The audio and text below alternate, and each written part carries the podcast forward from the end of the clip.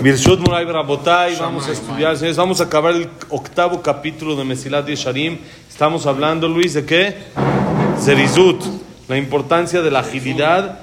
Zerizut, bien. Ayer hablamos un capítulo chiquito y ya por eso lo estamos acabando tres, cuatro clases. Ayer vimos que la manera de cómo se adquiere el Zerizut es darse cuenta de cuántas bondades Hashem ha hecho con nosotros, cuántos favores nos hace y por lo tanto no quiero quedar mal con alguien que tanto bien me ha hecho y me motiva eso a cumplir y a quedar bien con él y por lo tanto me emociona hacerlo. Si estoy contento al hacerlo, entonces lo hago de forma ágil, ágil con gusto. Dice así: Kol shiken y eyot kol talui baraj. ומה שמצטרך לו ומה שמוכרח אליו ממנו יתברך הוא ולא מאחר אשר על כן בוודאי שלא יתעצל מעבוד עבודתו יתברך ולא יחסר לו מה שהיה מוכרח אליו. Dice, ayer hablamos que la persona en la situación en la que esté le debe algo a Hashem. Si es rico, por su riqueza. Si es pobre, porque aún en su pobreza le, le sigue manteniendo, lo sigue manteniendo y le sigue ayudando a conseguir la, su, su, manutención y su comida. El sano, porque está sano. El enfermo, porque aún en su enfermedad Hashem le sigue dando vida y fuerza. No solo para, sino ahorita mismo que, que, está enfermo y que está en el problema, ya tiene obligación de agradecer a Hashem y ya tiene de qué. Entonces dice, con más razón, si la persona recapacita y se da cuenta que todo, todo lo bueno, todo lo bueno que tiene, viene únicamente de Hashem. Todo, todo, todo. Por, por, eso, pero no va, el tema es, él está buscando cómo agradecer a Hashem. Entonces, todo lo bueno que tiene viene de él. Todo es increíble. El Midrash dice, díganme quién hizo algo sin que yo le dé algo antes y entonces Hashem dice, le pago. Pero si todo, yo, yo los ayudo a hacerlo. Dice Hashem, ¿quién te dio casa para que le pongas mezuzá? ¿Quién te dio ropa para que le pongas tzitzit? ¿Quién te dio brazo para que te pongas el tefilín? Díganme algo, dice Hashem, de que ustedes hicieron sin mí y yo pago. Hasta que ahí el Midrash consigue una cosa, sí, la alegría. La alegría no, no depende de algo de lo que tienes o de lo que no tienes, sino depende de tu situación emocional según cómo ves la vida. Es independiente. A una persona que le va de la patada, puede tener alegría. Saben de que una vez contaron de que había un jajam que se llamaba Ravzusha Milizench. Ravzusha, él tenía un hermano que se llamaba Rabelimelech, el famoso Noam Elimelech, que se hace mucho segulot con el libro, una mujer que está por Tizkir Jacob, para decir Kadish, una mujer que está en el parto se le pone abajo de su almohada un librito de Noam Elimelech, es un jajam que su hermano se llamaba Ravzusha. Él vivió una vida tremenda, pobreza extrema, galut, se tenía que ir de un lugar a otro, lo perseguían. Tan mal le iba, imagínense que le pasó una vez que llegaron a un hospedaje ahí en, una, en uno de los viajes que estaban haciendo él y su hermano, Ravzusha y Rabelimelech, y se acostaron a dormir en el lugar donde rentaron, así como que era como un hotel, pero no era antes por cuartos separados, sino eran como camas, en un cuarto grande, cada quien tenía su cama. Y entonces a la mitad de la noche entraron unos borrachos, entraron, vieron a dos Yudim ahí dormidos, dijeron, bueno, pues ahorita la podemos pasar padre. Lo despertaron a Rabzusha y lo empezaron a agarrar a golpes. Le pegaron, le pegaron, le pegaron, le pegaron. Después de un ratito, ya, lo soltaron. Después de 10, se, acuestan otra vez a dormir. Después de 10, 15 minutos, regresan otra vez. Y otra vez lo agarran y otra vez le empiezan a tumbar, a tumbar, a tumbar otra vez. El hermano le dice, después de que lo soltaron la segunda vez, cambiamos de cama. ¿Ya cuánto te pueden dar a ti? Ya también que me toca a mí, no puedes tú todo, todo recibir todo. Le dice, no, de ninguna manera, si Hashem así me lo mandó, así Hashem lo mandó. Dijo, de ninguna manera, soy tu hermano mayor y te ordeno que te cambies, que te cambies de cama conmigo. Y se cambió de cama. Ya cuando llegaron la tercera vez los borrachitos, llegaron ahí otra vez, dijeron, Haram, este ya le dimos dos veces, vamos por el otro. Y se lo sonaron otra vez. Le dijo, ¿viste? Cuando Hashem decide, así pasa. No hay vuelta, no hay atrás. Ahora, una persona que le iba mal, que le iba difícil, llegó con su rebe, con su jajam, y le dijo, quiero que me explique, por favor, hay una Gemara, una Mishnah, en realidad, que dice, así como la persona tiene que agradecer sobre lo bueno, tiene que agradecer también sobre lo no bueno. Ahí la Mishnah en Masejet Berajot dice, sobre lo bueno la persona dice la verajá de Atobe Ametivo, la verajá de Sheheyanu, depende de la situación, y de lo no bueno dice Dayana Emet. Dayana Emet. Y tiene que agradecer con la misma, la misma, el mismo sentimiento, es un nivel enorme, enorme. Saben que Rablasri, conocen a Rablasri, vino aquí a México una o dos veces, un jajam que se la pasa diciendo en todos sus drashot chistes. Es un jajam que es muy alegre y eso, y él va muchas veces con los soldados y les dice, miren, yo nada más parezco rabino, pero yo nada más los voy a hacer reír. Y así les decía, y así los hace y los mete un poquito a la Torah y les mete un mensaje chiquito y casi toda, toda la drasha son chistes. Es algo increíble. Es más, una vez dice que llegó con un este, grupo ahí de soldados y les dijo, digan una palabra, de la palabra que digan me comprometo a decirles un chiste. Y así les dijo un chiste. Él, lo alenu, lo alenu, hace como cuatro años, su hijo, víspera de Shavuot, fue a hacer tevila en el mar y Barminan se ahogó. Su hijo, 18 años, Barminan. Tremendo, tremendo. Y dice que en la Levayá, cuando fue al, al entierro, no fue de inmediato, sino que tomó dos días en lo que ya no pudo despertar. Y dice que él no podía hablar. Y él no estaba, estaba muy trabado. Y él decía que cómo va él a decir la verajá de Dayana Emet con, con, ese sentimiento. La Mishnah dice que tiene que ser cuando una persona entiende que lo que Hashem le mandó, pues es duro, pero es para bien. Y dice, ¿cómo yo hablo? Él decía, ¿cómo habla tantas cosas y tantos chistes y tanta alegría? Y él no puede estar alegre en el momento que Hashem le dijo que él tiene que recibir este. Entonces él dijo que al principio todavía no quería decir la verajá, hasta que le tomó unas horas en lo que pudo y dijo que pudo decir la verajá. Pero ese es así como la persona tiene que agradecer sobre lo bueno también tiene que agradecer sobre lo malo. Y este Hasid, que fue con el Rebe, no entendía. Decía, ¿cómo puede una persona agradecer así sobre lo malo? Entonces le dijo, ¿sabes qué? No entiendes, ve con Rabzusha.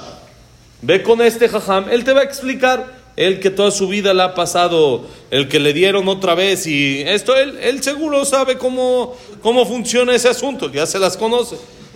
Fue con el Jajam, fue a la otra aldea, tocó la puerta, le dice, no, es que me mandó el Rebe. Le dice, sí, ¿en qué te puedo ayudar? Y lo sentó, le dijo, me mandó el Rebe, quiero que me explique esta Mishnah que dice que hay que agradecer. Le dijo, perdón, me sorprendo de tu jajam. Dice, ¿cómo quiere que yo te explique algo así si yo solo he vivido cosas buenas? Yo no sé cómo agradecer sobre lo malo porque yo solo he vivido cosas buenas. Entonces, no, esa no me la sé. Esa no me la sé, es que vivió una vida tremenda, difícil, difícil. Él entendió que todo era bueno y todo lo que Hashem manda es para bien. Entonces dice, el pobre con su pobreza, el rico con su riqueza, el sano con su salud y el que está enfermo también porque sigue teniendo fuerzas aún en su enfermedad. Entonces dice, con más razón, si la persona recapacita que todo viene de Hashem, como dijimos, Mani Shalem, ¿quién se me adelantó que me diga para que yo le pague? ¿Quién tiene mezuzá? Porque le di casa. ¿Quién tiene tefilín? Porque le di brazo donde ponérselo. Todo, todo. ¿Quién le hizo Brit Milá a su hijo? Porque Le di un hijo, dice Hashem. Todo, lo único que la persona puede exigir pago es por hacer las cosas con alegría.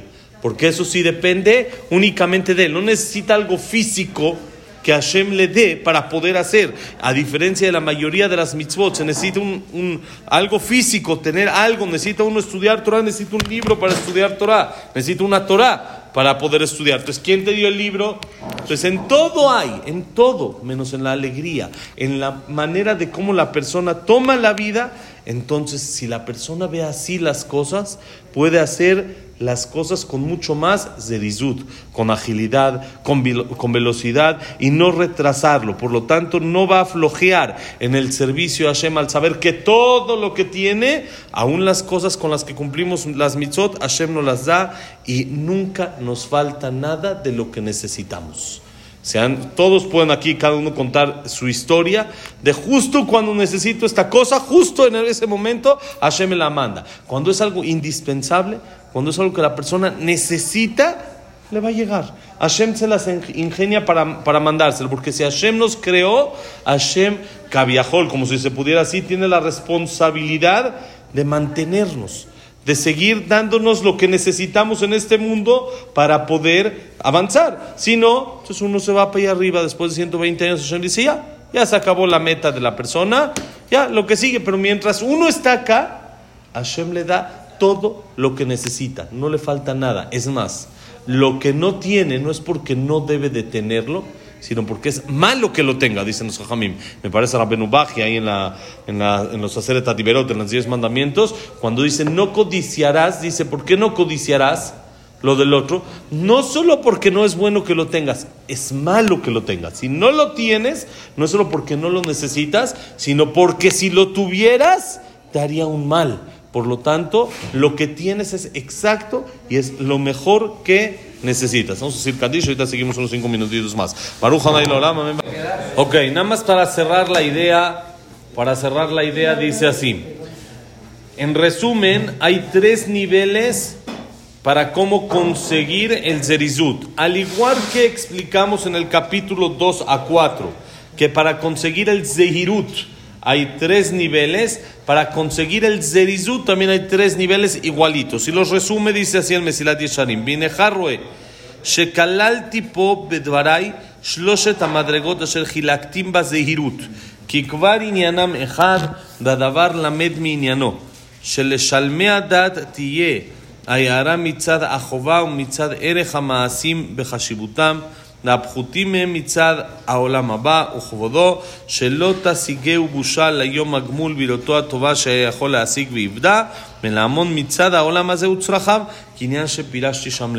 Dice el Mesilat Yesharim, para concluir, hay tres niveles que ya los mencionamos atrás en el Zehirut, no en el Zehirut, en el cuidado, en hacer las cosas con cuidado, no solo en la introspección, en hacer las cosas con eh, detalle, como debe de ser, en revisarse, que ya los mencionamos atrás y es lo mismo para el Zerizut, para hacer, porque ya explicamos que el Zeirut y el Zerizut van de la mano. El Zeirut es el cuidado en los errores, de no hacer errores. El Zerizut es actuar de forma positiva, sí hacer lo que tengo que hacer. ¿Sí? Entonces dice, puedes aprenderlos ahí. ¿Cuáles son en resumen? Dice, uno, para la gente de más nivel, que buscan la perfección en temas espirituales, que quieren únicamente perfección, ya explicamos que eso mismo los va a motivar a alejarse del error, porque no quieren equivocarse, porque quieren perfección, y los va a ayudar a actuar de forma correcta las cosas que sí deben de hacer, ya que buscan perfección por el nivel y el valor que le dan a sus actos. Este es para el nivel más elevado. Para el segundo nivel, que está abajo de la perfección, es para la gente que le interesa su lugar después de 120 años. Es el segundo nivel que hablábamos. Después de 120 años, todos tenemos parte en el Olam Abba simplemente por ser Yehudim, pero hay niveles. Hay niveles y así como uno aquí le abdile, abdile en el estadio, no quiere estar en el foco, hasta arriba, sino quiere ver el partido bien. Abajo, en el centro, a nivel cancha, a la mitad, no atrás de la portería. Hay lugares, le abdil, abdil, también ahí arriba uno no quiere estar ahí en el foco, ahí hasta arriba disfrutando de lo que es el Olamabá, sino quiere estar a nivel cancha, quiere disfrutar. Entonces, eso mismo lo va a motivar a, a buscar el Zerizut, a actuar de forma positiva, porque sé que eso es lo que me va a llevar al nivel cancha, al nivel más elevado, al mejor nivel en el Olama va, y si no, los que están arriba da pena. Es porque no alcanzó para el boleto de abajo, no es por otra cosa. hay lugar. Ahí hay lugar para todos a nivel cancha. No es como le abdil el estadio de que tiene un top y si se llenó ya ni modo, tuviste que comprar arriba aunque traes dinero. Ahí no, ahí hay lugar para todos. Nada más que el que no logró conseguirlo, da pena, da pena estar hasta ahí arriba. Entonces eso mismo lo motiva a la persona que después de 120 años quiera un lugar correcto, un lugar de los mejores y por lo tanto busque actuar de la mejor manera. Y el tercer nivel y el más bajo, pero también válido, es por el pago y el, lo contrario, que es el castigo que hay también en este mundo. La persona le da miedo que lo vayan a castigar, que lo vayan a, a de esto, sino busca un pago y como dijimos, ese es como un nivel de niños, que ojalá lleguemos a ese nivel. ¿Qué? El, sí, los tres son juntos, pero el primero es simplemente por shlemut. Una persona busca la perfección, así es perfeccionista en temas espirituales. Independiente apago o no, yo sé que es lo correcto, entonces por lo tanto es como yo quiero actuar. El segundo es en el Olama va. Vamos a decir que no me interesa tanto este mundo porque sé que es pasajero, pero si el Olama va, me interesa, pero es por pago.